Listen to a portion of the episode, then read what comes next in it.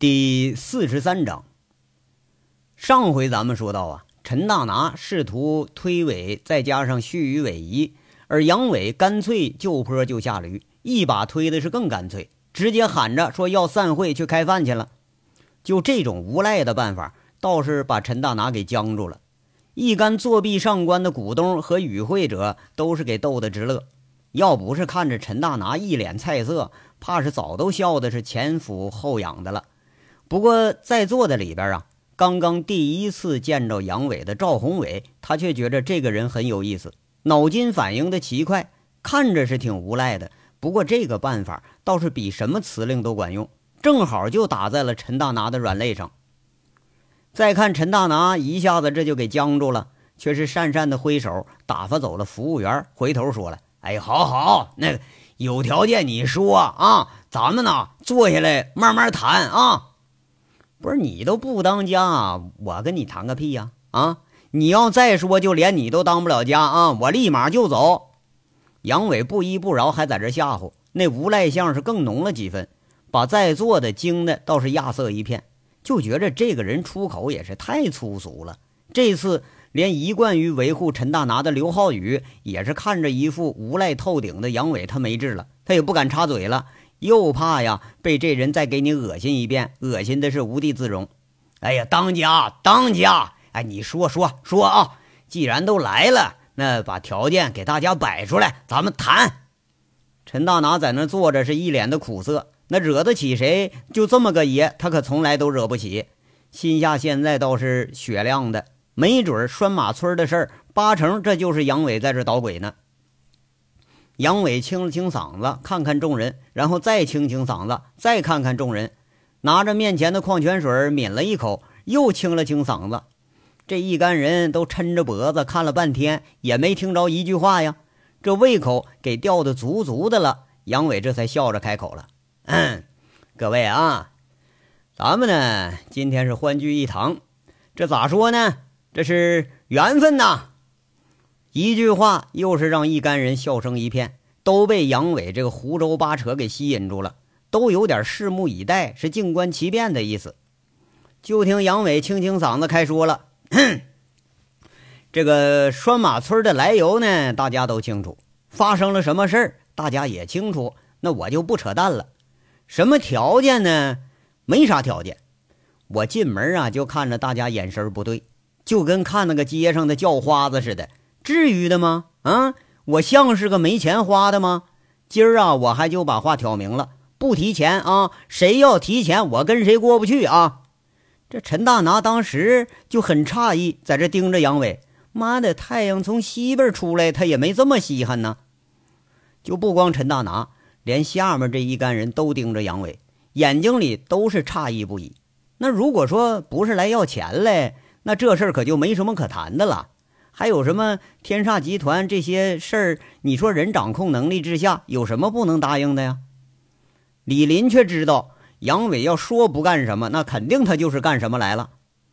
端坐着看着杨伟，他在这等着下文。他要不是要钱来了，那才是见了鬼了呢。只要是那个他不张口说个数字，那这事儿啊价码绝对他低不了。哎呀，咱不要钱，那要什么呢？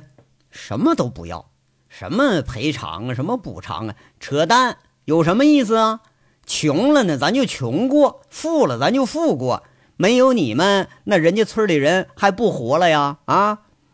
我今天来吧，就是给大家讲个故事，请大家耐心的听完。哎，这事儿还就这么简单。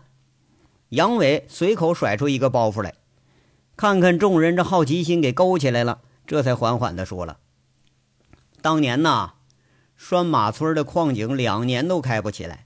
我李林还有陈董事长只身到了村里头。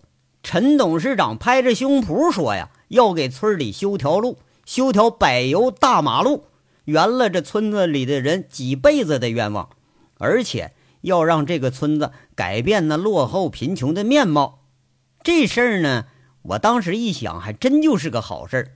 力劝当时拴马村的村长赵铁锤，人这老家伙是倔驴一个，除了他自己呀，他谁话都不听。但是涉及到村里人的利益，他答应了。有史以来他第一次听一位小辈儿的话，就这些话。老头让我当着村里头几千人的面给大家还拍胸脯子做保证了。然后呢，那是大冬天呐，上千号拴马村的爷们儿就为了开矿，为了过上好日子，光着膀子，肩挑手抬，愣是在群山里头劈开了一条路，赶在上洞之前开出一条路来了。赶在最火热的时候，他就出了煤了。第一车设备到拴马村的时候。那转身陷进去一个轮子，好几百号人呐，绑着粗缆绳把那车给拽出来了，苦啊啊！你们中间可能有人一辈子都没吃过这苦，有人一辈子连这种苦见都没见过。这事儿我还就不是吹牛，你问问李林，当时他是后勤人员，你问问当时有多苦，你让他告诉你们。杨伟说着，这就顿住了，拿着水喝了一口，这种场面啊。杨伟绝对会讲，那部队里头经验介绍啊，忆苦思甜呐，说这沙漠上蹲坑啊，这兵有多苦，请老兵讲讲革命战史，那全都这架势，早都学的是滚瓜烂熟了。众人眼光直射李林的时候，李林默默的点头，他默认了那段一生中最热血的时光，他怎么可能忘记呀？自己也就是在那以后才坐稳了今天的位置。从一个拿工资的小跟班上升到了拿年薪的经理位置，再一说起来呀，最感谢的还得是眼前说话这个人。这娓娓道来的故事吸引了大部分人的注意力，倒是真没想到啊，资本运作的背后还有这种动听的故事。傅红梅此时两眼里头全都是期待，眼睛一眨不眨的看着杨伟。那个时候。那个意气风发的杨伟哥哥，何尝不是自己日思夜想的梦中人呢？顿了顿，这就听杨伟继续说了：“一号井啊，开了，效果不错，我看着我也高兴。村里头有接近三百号劳动力上了工了，谁看着谁都高兴。没过多长时间，他妈的我倒霉了，我给抓看守所里去了，关了好几个月。怎么说呢？”我也正好想回家呀，过自己的小日子，然后我就离开凤城了。下面有几个人在那痴痴的笑，就觉着这个人呐，蹲看守所这话那都能当功绩一样给说出来，他毫无羞怯。其他的话再难听的话，从他嘴里说出来，那倒也不稀罕了。你要说什么呀？陈大拿侧目看了看，心下隐隐觉着他知道点什么，这话里有点愠怒的成分。隐隐觉着杨伟是来者不善，嘿，谁也别打岔啊！说完了我就滚蛋，谁要不听我说完，他先滚蛋啊！杨伟一句流氓话噎了陈大拿一个半死。你这耍赖撒泼骂娘这个事儿，杨伟干得出来，这陈大拿他可得自重身份，那还真就对他没治了。清清嗓子，看来今天这是准备长时间发言了。就听杨伟继续说了。原本我想着哈，这黑金一开，那是造福一方啊啊！两年之后我再来，嘿，别提了啊，我都没脸进村了，我都要说为什么？大伙知道为什么吗？我丢人呢，我呀！当年答应村里人的事一件都没办到，那条路那还是当年打了路基的土路，坑坑洼洼，早都不成样子了。天煞集团压根就没再提这回事儿。给你们一年带来上亿的收入，你们就没个几百万来修修这条路啊？路没修那倒没什么啊，更让人气愤的是，连当年的修路的带头人也给赶出了矿山了。那后来者挣钱呢也行，是不是？还担心老村长闹事儿啊？在村里头培植势力，把那村里搞得是乌烟瘴气，把这个带头的村长给赶出了矿山，再赶下台，而且。把他们爷儿俩赶的是无家可归呀！五十多岁的人呐，给你们缔造了一个日进斗金的煤矿，可他最后落个什么下场，你们知道吗？啊，在凤城给人家铺地砖、抹墙、添添砖什么的，干小工啊！爷儿俩得了病了都不敢上医院，你们就摸摸良心，问问你们自己，你们每年那几百万、上千万的钱，那是怎么来的呀？啊！你们就不造福那也就算了，你别把老百姓往死里头逼呀。那有人说我是黑社会分子，不过从现在开始，我杨家就黑上个十七八代都是黑社会，我能坑上几个人？可你们呢？你们一坑就是几千人，一坑就是好几代人。我估计啊，我将来得遭报应，不得好死。那你们呢？杨伟说着，这有点激动了。这些话呀，对于不太了解当时情况的人，倒还真是有点振聋发聩的感觉。下面这几个人交头接耳的指指点点。这个袁伟一说出来，一干人的目光全都落在了两个大股东的身上。赵宏伟和陈大拿现在是尴尬无比，顿有手足怎么放那也不是的感觉了。看着众人的诧异加上惊讶，杨伟兀自有点气羞羞的感觉，就说出来了，倒也算是长舒了一口气。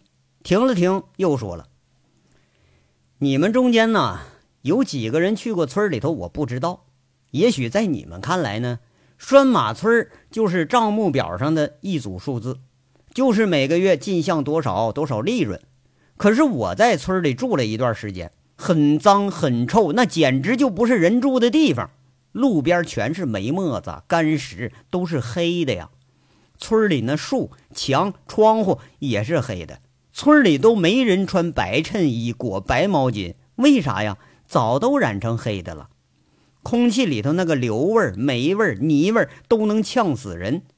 地下水位。比原来下降了两公尺，除了村里头低地的水源之外，已经没有水能用了。如果再加上采空区潜在的危险，我估计啊，那个地方过不了两年就得塌一片。两座绿茵茵的大山被你们给砍的连根椽子都没有了，我真操他妈的！你这是人办的事儿吗？啊，这个村儿有记载的历史就两千多年了啊！这才不过两年呐，就让你们给折腾成这样。再过五年，过十年，你们是都有钱了，你们发财了，你们可以到北京、到上海，甚至到国外去买房子置地，一买还好几套。那小婊子一养养一群，可拴马村那几千口子人怎么办呢？怎么着都赶出去要饭去？看看众人都给镇住了。杨伟回头。拴马村一系列的事都是历历在目，无名火起的看着陈大拿喊着：“老陈，咱们是朋友，曾经也是兄弟相称。去拴马村是你说导着我，当着几千人许诺的，现在怎么办呢？你躲在幕后，你拿我当枪使，我他妈里外我都不是人了，这是你兄弟吗？啊，有了好处你全拿了也就算了。”那这不能说临了临了了，你再给我扣一盆子屎，你让我这辈子洗不清吧？啊，你不能让全村人到现在都骂我不是个东西吧？陈大拿被说的是哑口无言，他有点讪讪的说：“哎呀，兄弟，有话咱们下面商量。这会上，你看你你少说两句。嘿，少说，我还没说完呢。啊，你知道当年为什么那么多人支持你吗？”你知道当年你的一号井为什么就这么顺当吗？半年的事你两个月你就开工了，准备三千万的投资，最后都只花了一千万。你知道为什么吗？杨伟是更不知趣的问到了陈大拿脸上。哎呀，你说吧，我知道我亏待你了，你这心里有怨气，那也不会再跟我站在一条线上了。陈大拿呀，他很无奈。杨伟这一番话说的还真就是没法发火，不过说的自己倒是真有几分脸红了。哼，错了，和我没有太大的关系。当年村里头几千口子人支持你，那是因为看到了希望，想跟着矿上啊过点好日子。今天不再支持你了，是因为你骗了大家，大家都没过上好日子。是因为你们在座的这帮人全都骗了大家，光顾着挣钱，你顾不上地方人的那死活。你们觉着就这种事儿能长久得了吗？就即便是没有我，就你们在拴马村培养的那位吃喝嫖赌的村长，他能在村里坐的安稳吗？兔子都不吃窝边草啊！远亲没有近邻亲，你们把矿边上的村里人都给祸害成这样了，你们的生意能做好吗？啊！哎呀，就很简单的一个事儿，偏偏就让你们搞得这么复杂，有意思吗？杨伟说着，眼光有意无意的看着赵宏伟，看着李林，这俩人都讪讪的不敢迎接这个人的目光。哎，兄弟，你说吧，我知道，你你想法肯定是已经想好了。那我们怎么办？你要出两千万来解决这事儿，那也不是没得商量。陈大拿苦着脸在这说着，这个场面还真就让他有点下不来台的感觉。错了，老陈呐，这不是一个钱的问题，虽然最终是要落实到钱上，但绝对不是一个钱的问题。我的话你还能听进去吗？杨伟这话说说出来哈，是越听越有点自相矛盾了。那你说吧，我敢不听吗？陈大拿这回倒是没反驳。很简单啊，拿出你的诚意。我建议你呢，就像当年你我同进拴马村那样，到村里跟大家坐下来谈，当着村里人的面去谈。只有取信于人，人才会以信待之。拴马村的事儿最终怎么办，在于你，不在于我。还是当年最简单的办法：路你该修，这有利于你，也有利于大家。污染呢，你该治就得治，那是你们给祸害的。村里的建设，你该帮忙得帮，义不容辞。当个地痞流氓都知道不祸害跟前的人。就这道理，难道还用我教你呀？我的话啊，到此为止了，其他的就靠你了。兄弟一场，我把所有的话都说到明处。你别说我背后使坏坑你，这事儿是你们办的，实在不地道。杨伟一边说一边摇着头。这个生意呀，说的倒像是光棍之道，不过在座的倒没谁觉着有什么不对。陈大拿无言了。这话好像说的，自己还真就反驳不了。现在大部分人心里明白了，这确实不是说要钱，人家这是兴师问罪来了。不过好像理亏的并不是拴马村如果真要像杨伟说的那样，那么天煞集团这事儿办的确实有点不地道。众人看着一脸正色的杨伟，这个形象自比威风八面的陈董事长那倒要高出几分。一副正义凛然、为民请命的架势，那形象瞬间高大了若干倍，还真就不像刚才那个混混无赖了。这下面啊，交头接耳讨论了能有两分钟，陈大拿黑着脸，没什么表态。现在这种情况，反正倒也不适合表态。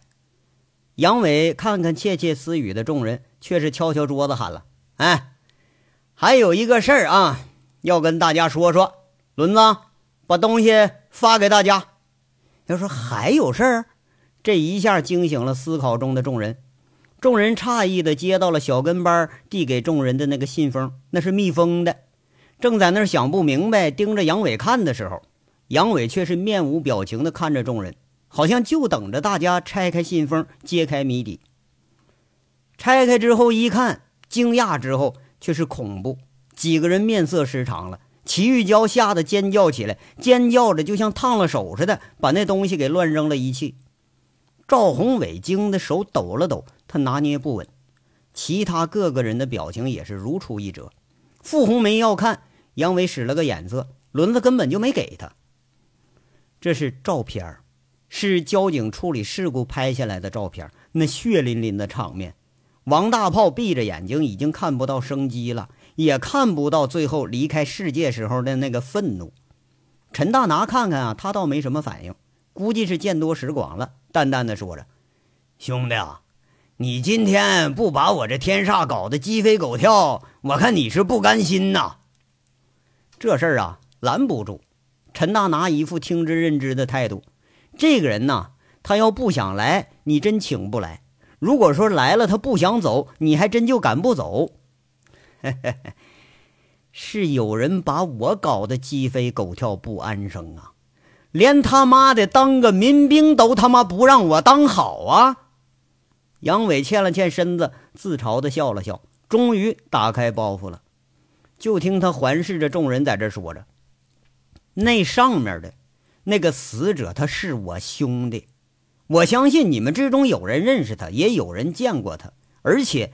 有人知道他被害的经过。李林，你站起来！杨伟说着，冷不丁喊了李林的名字，两眼瞬间就像冒火似的盯着李林这个昔日的小兄弟。杨伟的吼声吓得李林一个机灵就站起来了。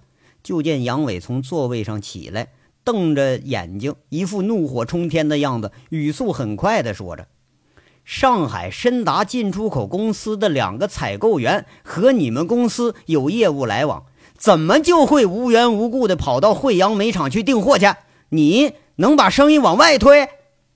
杨伟说话这语速很快，快的来不及思考，快的根本就不给李林思考的时间。哎，杨哥。这事儿，这事儿我真不知道。我，哎，齐经理，这不是你朋友吗？李林早就知道杨伟的手段，结结巴巴回答着：“许多年没见了，今儿一见面就这阵势。”李林一下子没反应过来。那我我我哪知道啊？人家爱到哪儿，那就到哪儿呗。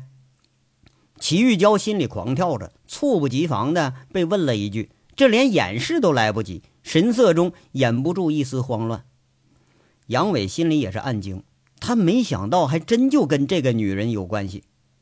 看着齐玉娇，却是没表态，冷冷的说了一句：“娇娇啊，如果你在里边动了手脚，你可小心了。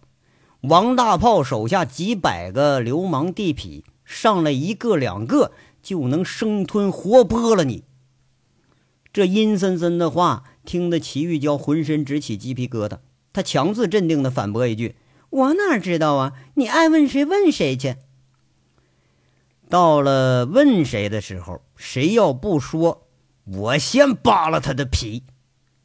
杨伟不屑地说一句，他冷冷地转过头，躲了几步，站到了赵宏伟面前，却是明知故问的说了：“嘿嘿，三百万的货款一去不返，这煤矿胆儿不小啊。”一车两命，还有一个生死不知，真他妈毒啊！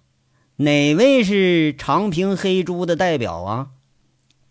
赵宏伟却是温文尔雅，很平静的说：“是我，鄙人赵宏伟，请多指教。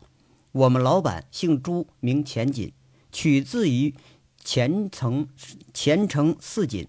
黑猪这个匪号已经没人提起了，哈，指教不敢当。”呃，对了，不该叫黑猪啊，现在快成白猪了，快洗白了。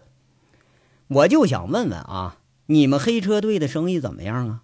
听说你们日进斗金呢，据说你们自称是不紧不慢，一天十万，是不是啊？杨伟说着话，不经意的轻轻抚着赵宏伟的肩膀，哈，托您的福，勉强。赵宏伟微微施了个礼，这人的涵养功夫看起来很到位。根本就不动声色，啊，那个朱老总从省城请回来那三个人活得挺好的吧？杨伟冷笑着，看来这是要语不惊人死不休了。赵宏伟眼睛里掠过了一丝的慌乱，他强自压抑着心里的震惊。这这事儿我可不知道，您得问他本人了。你的身体在抖，嘿。你小子有鬼！不过呀，在天上，我给老陈一个面子，我不为难你。我有一句话让你捎给黑猪，不知道您办得到吗？杨伟放开了手，不知道是真的还是假的，发现了赵宏伟心里的震惊。赵宏伟倒也是沉得住气，平静地说着：“呃，请讲。昨天晚上凌晨三点，你们卸到省外的煤。”可以看作是长平向南运输的最后一批煤了。告诉他，第一句话是：我兄弟煤厂的货款，请他手下的一个姓古的尽快给我还回来，否则的话，我会很不高兴。他几个亿的身家，因为这三百万要惹上我这么个亡命徒，是不是有点不值啊？你们总不至于凭着赵三刀手里那几十条破土枪就能打天下吧？何况现在赵三刀在凤城里头乱开枪，近期估计是不敢露面了。这事儿我正估摸着，我怎么着去公安局举报你们去呢？杨伟一边说一边在这笑着。啊，这个虽然我没有听明白是什么意思，但我一定转告。赵宏伟这下心里是明白了，这人估计早把赵三刀的底给摸透了。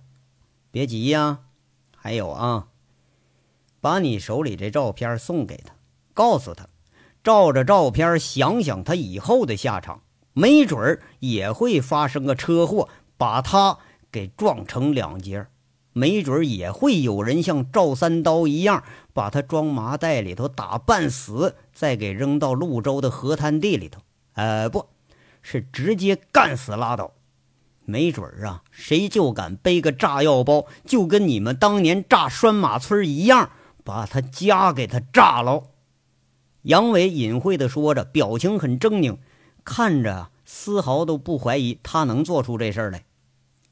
这话倒把陈大拿听得狐疑的盯着赵宏伟，他猛地想起两年前拴马村火供品仓库的事儿。杨伟这么一说，还真就像赵宏伟这一伙人干的。盯着赵宏伟脸上，他多少有点愤然之色了。赵宏伟呢，却是面有难色，很为难的说着：“这个，这个不太合适吧？”“哼，好啊，你要不说，你带我回长平，我亲自跟他说，你看怎么样？”这杨伟说完，赵宏伟思索了片刻：“啊，还是我转达吧。”轮子，把照片都收回来。各位别害怕，我今天就是来通知大家的。这件事，我相信和你们其中某些人有关系，或者你们中间某些人根本就知道是怎么回事我不知道，可我相信我能查出来。你们瞒不了天，也过不了海。这些事儿终究有水落石出的一天。知道点什么情况的，最好提前告诉我。你们的联系方式留下了。啊！会后我会挨个联系你们。真他妈装孙子！别说兄弟知道了，我可不客气。公安不敢动你们这些有钱人，可是他妈老子不怕。老子最喜欢敲诈收拾你们这号人。我兄弟是怎么死的啊？作恶的呀，下场比他好不了哪儿去。轮子，走！杨伟恶狠狠地说着，说的让人是心惊肉跳。一甩头。轮子很拽的跟在背后，这风光是出尽了。正大步走着，路过赵宏伟的座位，杨伟好像还未尽兴似的，按了按赵宏伟的肩膀，说了：“，这位姓赵的兄弟，早点收拾东西过来给我当小弟。什么他妈黑猪，早晚要被老子上架开刀。别跟着他，连自己死都没地儿埋啊！”俩人这回出去了。只留下门吱吱呀呀的晃着，只留下这么一干人，大眼瞪小眼的面面相觑，个个是噤若寒蝉。如果说真如其所言的话，那么长平这伙人那都够黑的了啊！一干人现在倒是都盯着赵宏伟看，反倒把赵宏伟盯着看得有点不自在了。特别是陈大拿，一想起火供品仓库爆炸这个事儿。到现在这事儿还没没找出真正的主凶来呢。这个时候再看赵宏伟，再联想这以前的朱前锦，那越看到还越像这号人了。会议室里头静的，连一根针掉地上都能听得真切。只有一个人，飞快的他跑出去了。这个人是傅红梅。一直啊追出了门厅，才见着那辆越野车要走。他奔跑着迎了上去，屏风林立在车前，飘逸的长发，宽松的红外套随风飞扬着，恰似多年未见的亭亭玉立，怎么看也是遐想无边。开车的轮子大眼睛瞪着这个人，他可是认识。他讪讪地说着：“哥，美女追你来了。”“嘿嘿，英雄哪能缺了美人追呀？别告诉别人啊，咱们啊。”今儿请美女吃饭行不行？轮子嘿嘿笑着，杨伟得意的笑着，这敲山震虎了一番，倒把胸中积郁的怨气全都撒出来了，顿觉上下通气，浑身是舒泰无比。再看一袭红装的傅红梅，笑吟吟看着自己，却是一开门，来吧，上来吧，哥给你接风洗尘，欢迎你回国啊！等了一周多的傅红梅，终于随了心愿。她高高兴兴地踏上了车，三个人笑着聊着，绝尘而去。这章到这儿就说完了，下章稍后接着说。感谢大家的收听。